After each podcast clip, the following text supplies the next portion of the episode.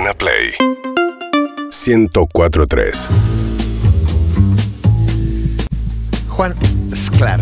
Matías Fernando Martín. Bien. ¿Cómo le va? Bien, bien. ¿Ustedes? Muy lindo tenerlo aquí en esta terraza, en esta linda experiencia multimedia. bien. Bueno, preparados hoy para un nuevo recorrido con la adicción y el sexo. Sí, así. Antes quiero mandar un saludo a los, ¿de que, va la columna? Pero claro. a los que no están escuchando ahora, a los oyentes de Spotify, que de repente aparecimos como uno de los blogs más escuchados del año. Buenísimo. Yo no, o sea, para mí no. Está- No, sí, está buenísimo que la gente nos vaya a buscar. eh, hoy hablaba con alguien, me dice, yo voy a buscar mucho contenidos y ahora que ustedes suben todo, bueno, ahí está todo. Pueden ver los TPDMI, eh, cada una de las, de las veces que vino Juan. Así que esto va para el que está escuchando un viernes a las 11 de la noche en su casa, Ponele. un poco escabio, eh, para ese humano va dedicado a la columna sobre David Duchovny, Otro el ídolo de Clemente Cancela, Un, un referente, Un ¿acaso? referente, una, una voz autorizada en la vida.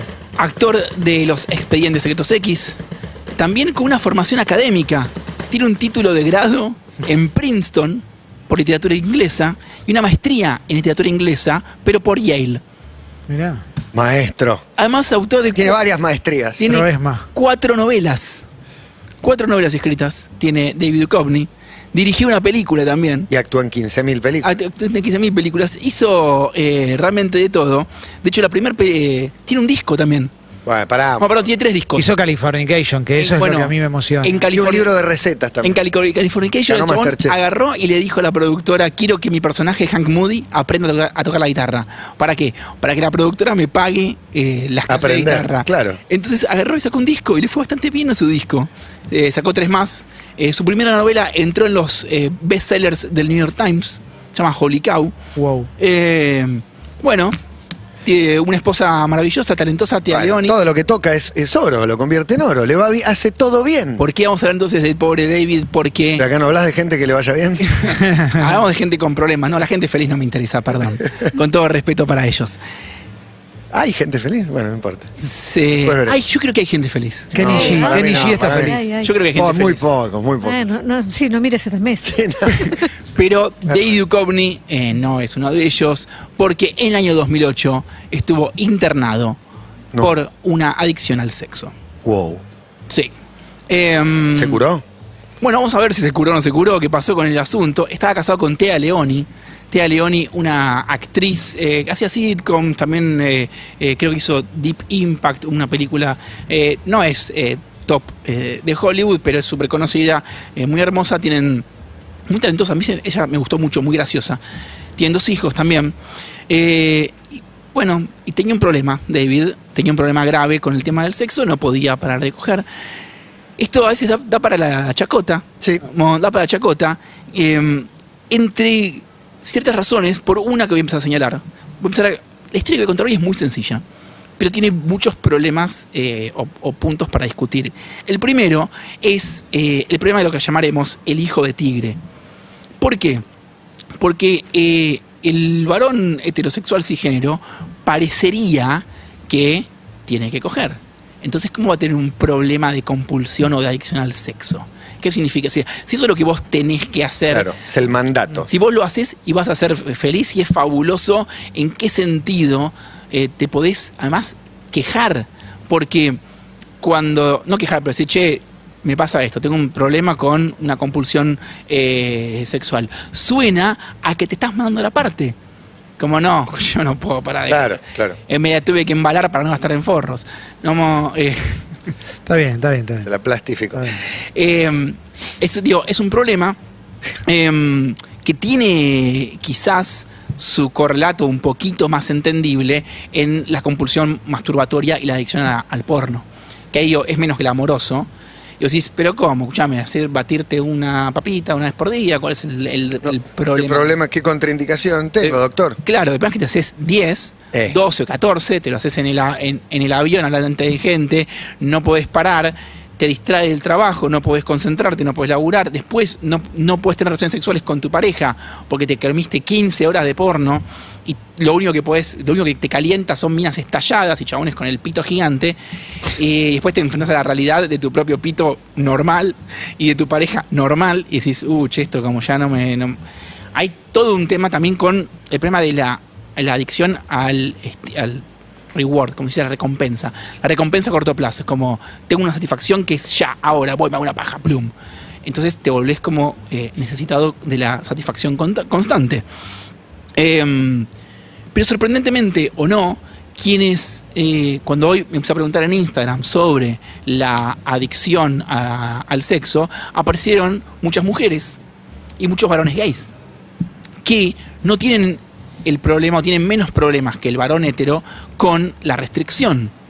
En algún punto, como la movida gay de varones tiene los 100.000 cogederos en, en boliches en el centro de donde quieras, el sexo está muy a la mano.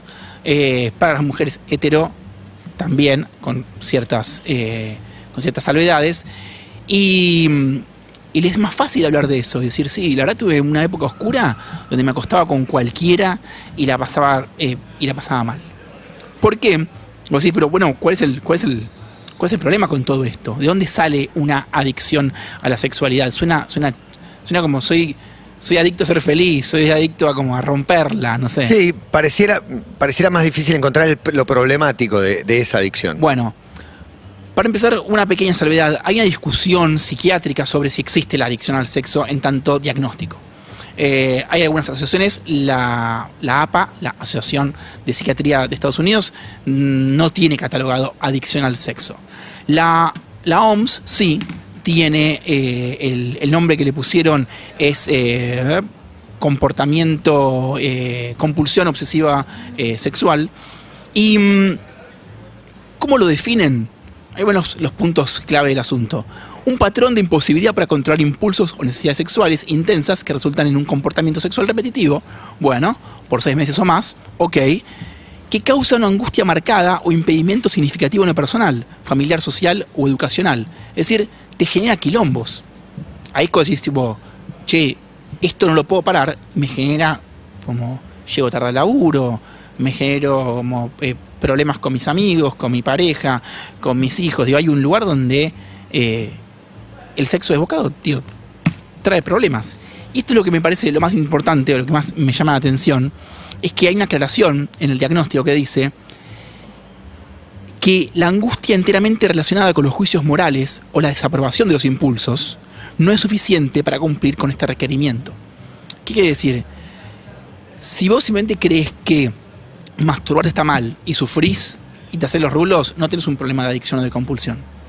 El problema es cuando eso que haces, incluso si no tiene un problema, te genera quilombos. Y esto es como a veces lo difícil de decir, de entender, che, esto que está todo bien, genera problemas. Pero lo mismo que con la comida. ¿Ya hay un problema con comer? No. Sí, cualquier exceso te, te trae problemas, Bueno, en general. y, eh, y lo, lo loco o lo interesante es que el sexo tuvo una restricción muy grande durante muchos años. Las mujeres tenían que vestir cubriendo su cuerpo. Había un, había un problema de represión sexual y de entonces el estímulo estaba mucho más apagado. De repente el estímulo se abrió. Eh, está todos hay apps de citas, eh, no hay juicio moral, el juicio moral es muy pequeño o muy, muy restringido. Estamos todos más o menos en pelotas. Eh, de repente nos encontramos con que tenemos una sobreabundancia de oferta de sexo. Y, mm, y eso te puede dañar a tu cuerpo y a tu vida. Volvamos a David Duchovny, nuestro ídolo, el ídolo de Clemente Cancela. ¿Por qué se metió a, a rehabilitación? ¿Por qué los tabloides decían que se había meti- metido a rehabilitación? Supuestamente por meter los cuernos a su mujer con su instructora de tenis, Edith Pakay, húngara, de 28 años. Tenía 48 en ese momento David Duchovny. Eh, en algún momento fue como una suerte de excusa generalizada que cuando agarraban a alguien muy famoso en una, decía, bueno, es que estoy adicto, tengo un problema. Bueno, una de las razones por las cuales la APA no hace un diagnóstico de que la adicción al sexo es una adicción, sino simplemente un comportamiento compulsivo y queda enmarcado en o trastornos obsesivos compulsivos o eh, en el perfil de la eh, personalidad eh, limítrofe, borderline, porque porque por un lado puede patologizar comportamientos que eh, no son patológicos. Digo, si vos querés coger 10 veces por semana y no te hace un quilombo en tu, en tu vida, en tu casa, en tus afectos, en tu trabajo, hacelo. Digo, no la cantidad no te marca un, un patrón de comportamiento compulsivo, para nada. Y también porque sirve como excusa. Como no, bueno, yo soy un adicto al sexo. Ok. eh, transformarlo en una enfermedad, en algún sentido, eh, puede servir como eh, excusa para que el sujeto no se haga cargo de su propia compulsión. Bien. eh, y también por eso como se volvió medio como. Se volvió medio una joda, ¿no? Como en Hollywood. Todo empezó con Michael Douglas. El tema, Claro. de, la, el tema de, de la adicción. Uno de los primeros. Bueno, no fue, nu- nunca estuvo, nunca se internó por adicción, por una adicción eh, a la- al sexo. Se internó sí por un tema de eh, alcohol. Pero eh, Michael Douglas, eh, que, fue la razón por la cual empecé a investigar. Dije, voy a meterme con la adicción a, la sexualidad o la compulsión. Yo tampoco creo que haya un- una. No, pensaría como una adicción en el sentido eh, clásico como lo son las drogas o el alcohol. Y me encontré con que Michael Douglas decía, no, nunca me pasó, pero me contagié, me, me contagié enfermedad de cáncer en la lengua o en la boca por eh, hacer sexo oral. Por, se- por HPV. HPV. O sea, eh, lamió una vagina con HPV y terminó con cáncer.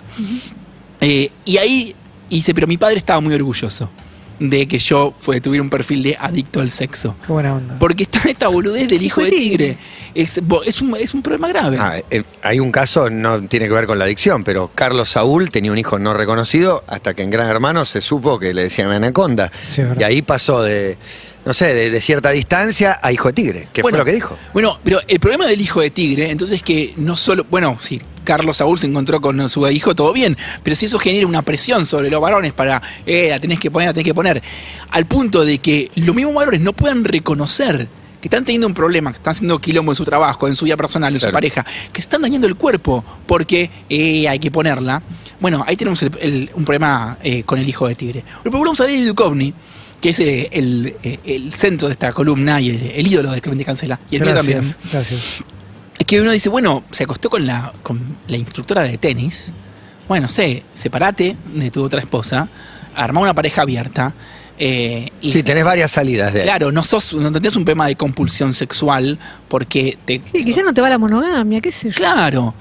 Pero ahí encontré un testimonio de un amigo, un testimonio de un amigo de David Duchovny al Huffington Post, diciendo, esto no fue por una aventura extramarital, esto es un problema de muchos años. Su esposa siempre supo lo que pasaba, pero llegó a un punto donde necesitó tratamiento porque le estaba haciendo mal.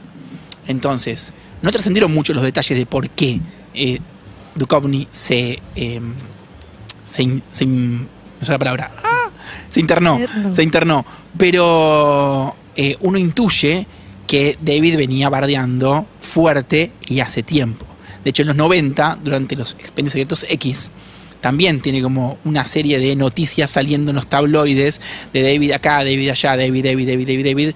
Bueno, parece que la esposa está todo bien con que tuviera una, historieta. No sabemos qué hizo David, pero intuimos que David derrapó fuerte. Entonces, David, más allá de que, no sé, no se quería divorciar, la amaba a la mujer, digo, algo tuvo que... em, de hecho, David tampoco hizo prensa de esto. Lo hubo un leak, alguien lo dejó salir. Filtró. Alguien filtró la data. Un paciente de la clínica filtra la data de que él estaba internado. Y como lo llaman los tabloides y le dicen, mira, vamos a sacar esta nota. Y ahí él sale con, primero con, una, con un press release, con un comunicado de prensa diciendo que estaba internado por un tema de compulsión al sexo. No estaba haciendo bandera del asunto. Evidentemente la estaba pasando mal y estaba sufriendo. Bien. Pero vamos al cuarto punto de- del tema, y es que lo, lo que más me, me- no sé si me preocupa, o me atraviesa, o que ¿O te atrae? o me atrae, o donde, donde siento que acá va a haber una- algo para decir en esta mesa, es que cuando se internó David Duchovny, el año 2008, el año en que sale la segunda temporada de Californication.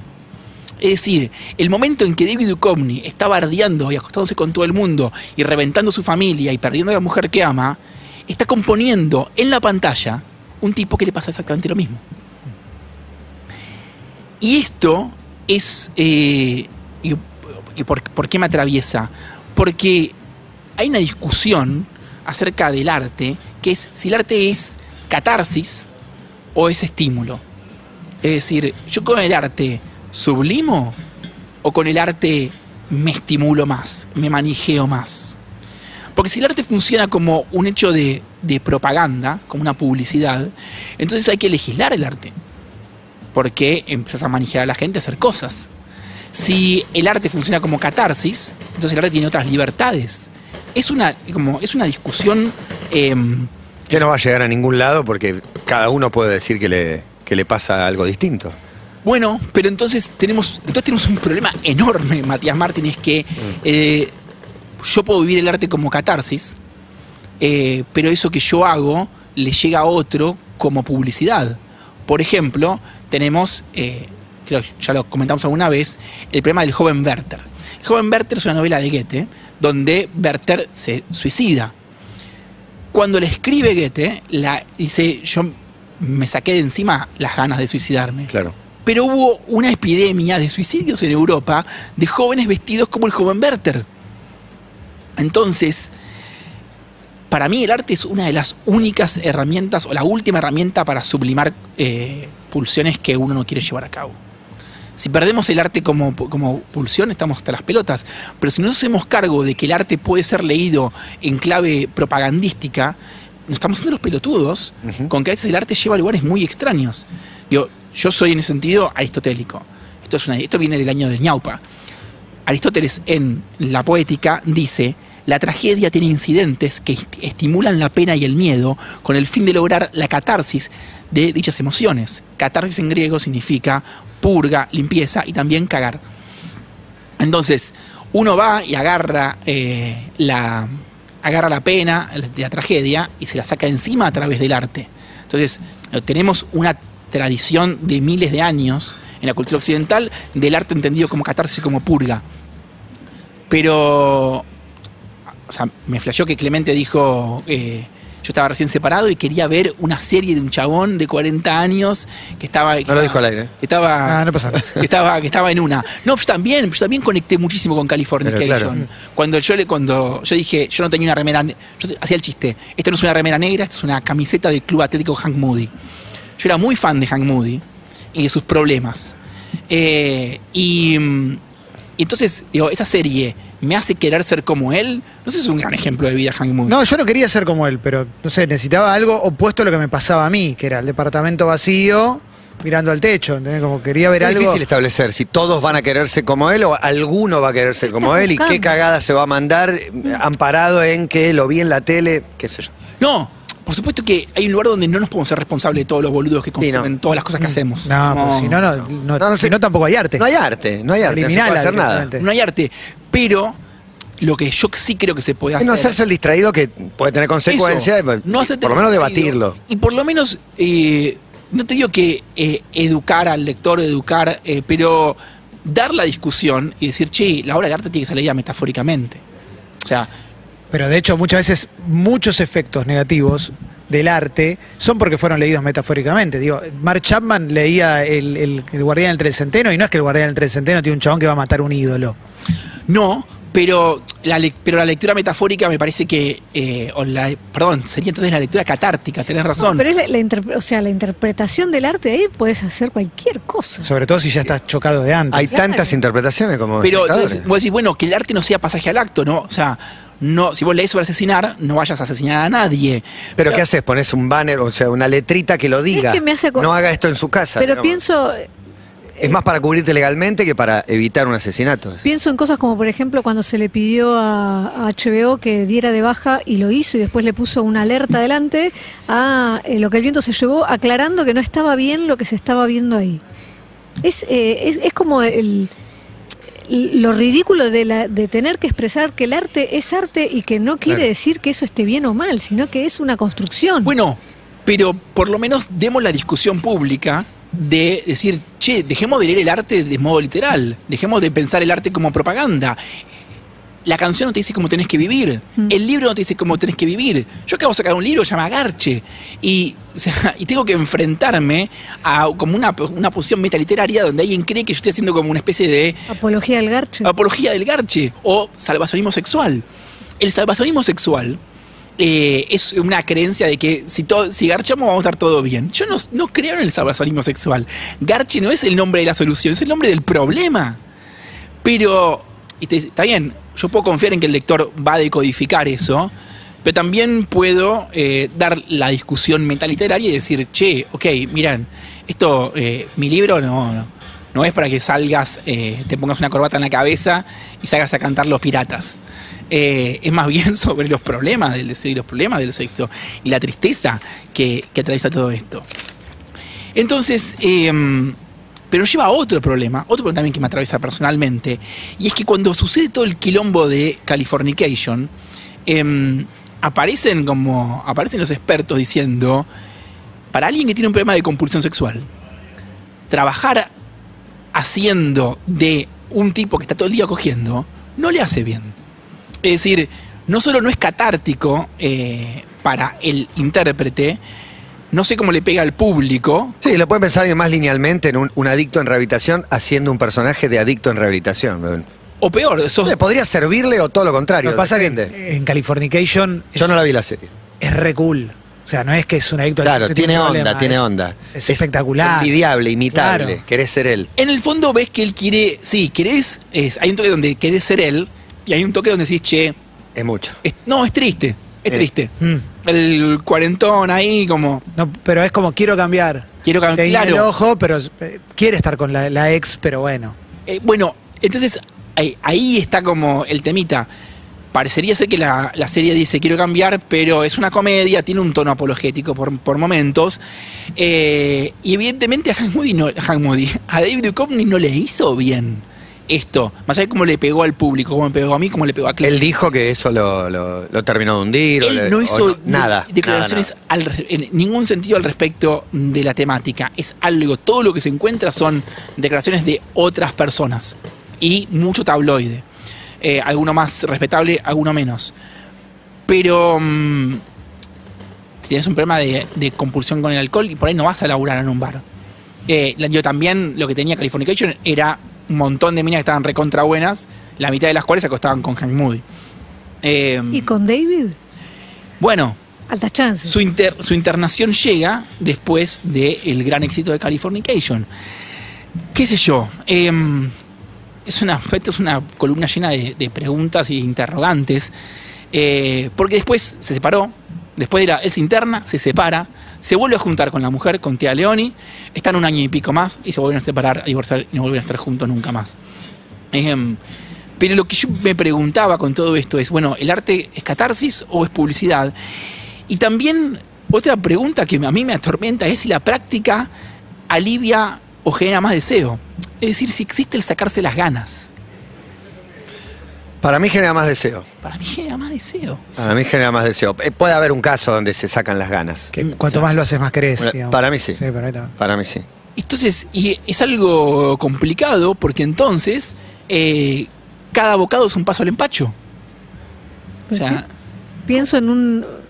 Este es el, el- el- la vida del neurótico, o sea, siempre vas a tener el objeto de deseo, o sea, lo vas a querer mantener lejos, y si te acercás, que decís que no vas a poder salir de ahí, Em, yo estaba hablando acerca de esto con uno de los docentes del Cuaderno Azul, con Casamajor, le está contando esto y me dice, no hay lugar seguro. Mm, y parecería así planteado, no. Digo, él está hablando de mi psiquis igual. me dice, y porque yo, digo, yo transformé en una compulsión jugar a, a un jueguito en línea, al Magic the Gathering. Entonces me dice, me dice si pudiste, si pudiste transformar un juego de cartas por turnos. Porque más no es que es manija tipo Counter Strike. El juego que yo me volví adicto es un juego por turnos. Me dice, es lento. ¿Cómo lo transformaste en una compulsión, boludo? ¿Cómo, lo- ¿Cómo lograste eso? Me Dice, si vos transformaste un juego de cartas, entonces digo, en tu mente no hay un lugar seguro. Muy lindo. Pero es que, bueno, es que creo Bueno, que lo, si cha- te... lo charlamos en la próxima sesión. No, pero me parece. Yo diría que no, que no hay, que si te haces dos, tres, cuatro preguntas a la quinta ya te estás dando cuenta que no hay un lugar. Y sobre todo porque, eh, digo, que me... me- que te- Seguro no hay nada, seguro está en Batán, no hay lugares seguros. ¿Qué querés? Está en Batán, seguro hace un montón. ¿Qué quiero? Un deseo que no me destruya. algo que pueda vivir Bueno, con al- regulalo, manejalo, que es todo lo que no querés en esta vida. Perfecto. El deseo Querés ser un lleve- bonobo. Regular Vos querés ser un deseo bonobo. es- El deseo te lleve de paseo, No, ¿no? bonobo- Vos querés ser animal, o Si sea, yo- no, no, querés ser al humano, revés. no querés Querés cultura. pertenecer al instinto, ¿no? No querés Pero al reprimir, revés, nada, nada de Él no esas quiere cosas. No querés cultura. Nada de esas cosas humanas. Para nada. El- yo sé que entregado al. No, eso termina en la muerte. El bonobo termina en la muerte. No, no, yo Pero quiero- qué muerte. Yo quiero- ¿Tenés que elegir tu muerte? Abotonado. Mejor claro. esa. Morís en la tuya, Juan. claro. No, no, más ya lo hubiera quedado hace rato. Yo quiero dejar un, un legado, 10 libros, no sé, algo. Bueno, van 3, 4. Esa es otra columna, ¿qué es un legado? Bueno, ¿Para qué? Si no vas a estar. y sobre todos estos problemas he escrito un texto final. Ay, ay, ay. Yo no tengo un problema, dice alguien que solo come por el alivio de sentir comida pasar por su garganta. Yo no tengo un problema, dice otro, que no puede parar de comprar ropa y que no tolera su imagen en el espejo. Yo no tengo un problema, dice alguien que se coge un extraño tras otro sin sentir siquiera placer, que no elige, solo se deja arrastrar, que se levanta, se mira y se pregunta, ¿qué hago acá? Que no para de coger hasta no romperse y romper su vida. Todos los días, alrededor nuestro, vemos compulsión a la comida, a coger, al trabajo, al ejercicio, a las compras, al porno, al dinero, al juego. Todos tenemos algo que nos puede, algo que nos empuja más allá de nuestros límites, de nuestras ideas y de nuestro bienestar. ¿Cómo diferenciar la búsqueda del placer del simple manotazo que tapa la angustia? ¿Cómo entregarse al impulso y no terminar siendo su esclavo? ¿Cómo poner freno? ¿Cómo decir que no cuando eso que nos hace mal es lo que más disfrutamos? ¿Cómo cuidarnos de nosotros mismos? La compulsión es una forma de soportar una vida que no nos gusta, de buscar un saque de satisfacción a cualquier costo, incluso si es efímero, incluso si nos destruye. Pero el problema no es coger, ni es la comida, ni es el dinero, ni es el juego, ni son las redes. El mundo siempre va a ser adictivo. Somos nosotros, desbocados, voraces, mordiendo vida y cagando muerte, lo que transformamos el alimento en destrucción, el juego en oscuridad, el placer en tortura. No podemos parar porque nos impulsa el vacío de una vida que no nos gusta, la tristeza del trabajo sin sentido, del sacrificio en altares huecos. No es el sexo, no es el juego, no es la guita. Sos vos, soy yo. Los que volvemos al mundo cruel, los que le robamos el sueño a la noche, los que nos quemamos el corazón, los que nos vamos quedando sin voz. Somos nosotros los que soñamos la pesadilla de ilusiones, los raros, vacíos, desiertos y perdidos. Somos nosotros, somos fantasmas peleándole al viento. Seguinos en Instagram y Twitter. arroba urbanaplayfm